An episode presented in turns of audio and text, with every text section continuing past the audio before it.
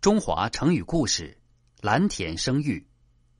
诸葛恪是诸葛亮的兄长诸葛瑾的儿子，从小就聪明过人。他的一些故事被人们传为佳话。有一次，孙权大宴群臣，六岁的诸葛恪也跟着父亲一起去了。孙权喝得很高兴，就想开诸葛瑾的玩笑。他让人牵进了一头毛驴儿，在驴的脸上写下了“诸葛子瑜”四个字。众人看看毛驴儿，看看诸葛瑾的长脸，都笑了。诸葛恪却跪下说要添上两个字。他拿到笔，在那四个字下面写了“知驴”二字。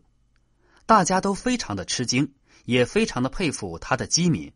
孙权高兴的把驴赐给了他。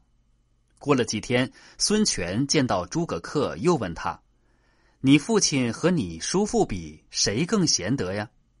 诸葛恪自信的说：“我父亲更贤德。”孙权问他原因，他回答：“我父亲懂得侍奉明主，我叔父不懂得这个道理，当然是我的父亲更贤德了。”孙权因此更喜欢他了。还有一次。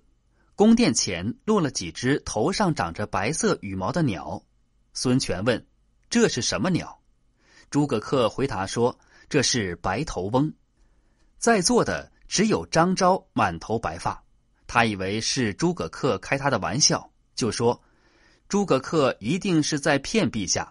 按他的说法，他一定能够找到白头母了。”诸葛恪说：“有一种鸟叫做鹰母，这个大家都知道。”按您的说法，您一定能够找到鹰父了。